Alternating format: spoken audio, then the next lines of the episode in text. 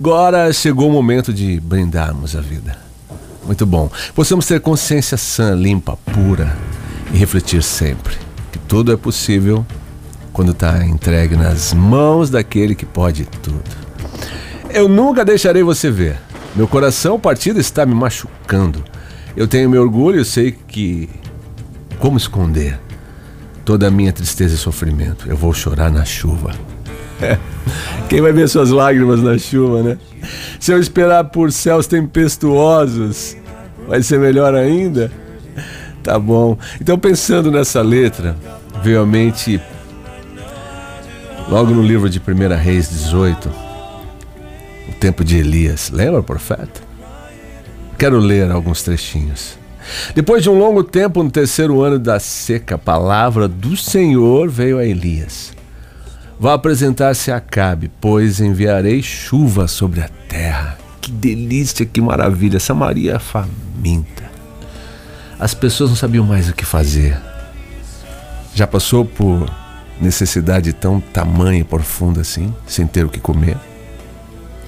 Mas era algo assim terrível naquele tempo, naquele momento. Três anos sem chuva. E o que comer? E que adianta plantar céu que tinha? Que colheremos? Pó. e Elias foi.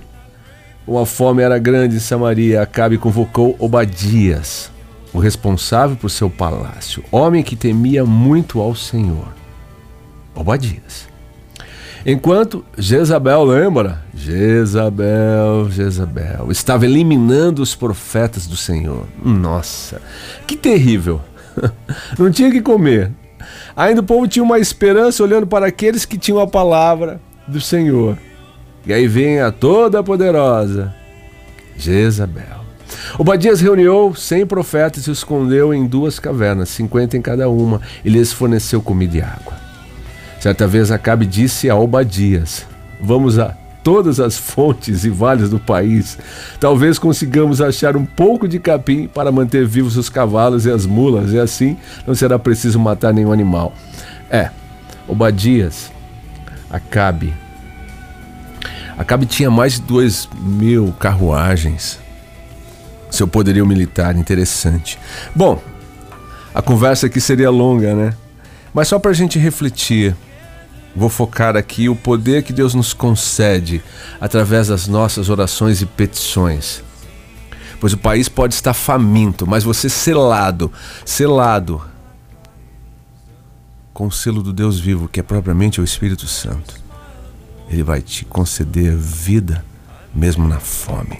Ele vai matar a tua fome, a tua sede, todas as suas necessidades. Como isso, Giovanni? Mas todo mundo você não é todo mundo, você é temente, servo fiel.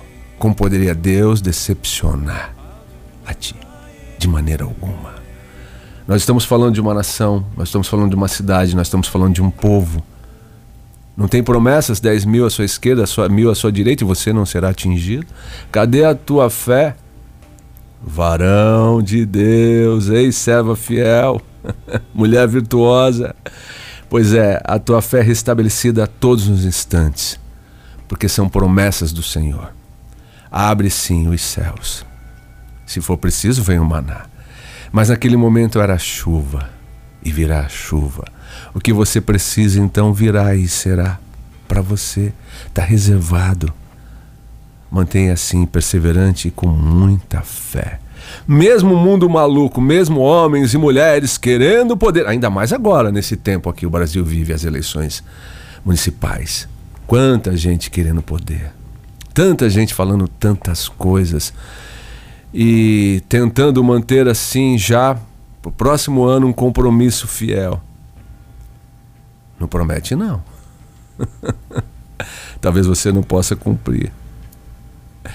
Então, mas Deus é fiel. Recorremos sim ao nosso Deus Pai Celestial, porque Ele é fiel, Ele cumpre diante a diversas situações. Precisamos sim de administradores, claro que sim, precisa continuar.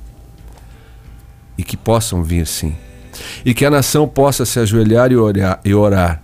Porque quando isso acontece, Deus coloca os seus em qualquer situações, envolvido com diversas situações, para mostrar que tem sim servos fiéis em todos os locais, por necessidade, para que a vida possa continuar.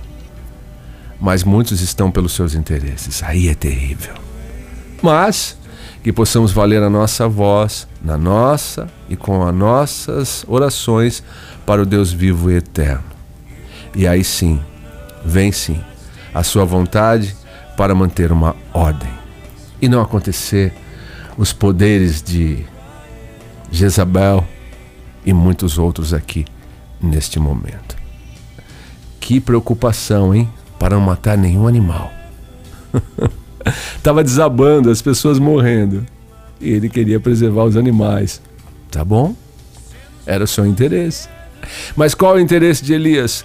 Promover o nome do Senhor sempre, mostrar que o poder, sim, está estabelecido em cada ser humano que acredita e se curva o Deus vivo, o Deus eterno.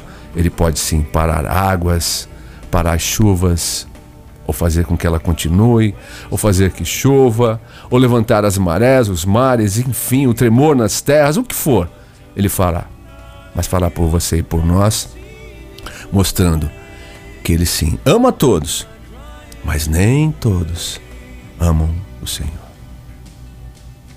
Eu sou Giovanni Tinto, volta amanhã.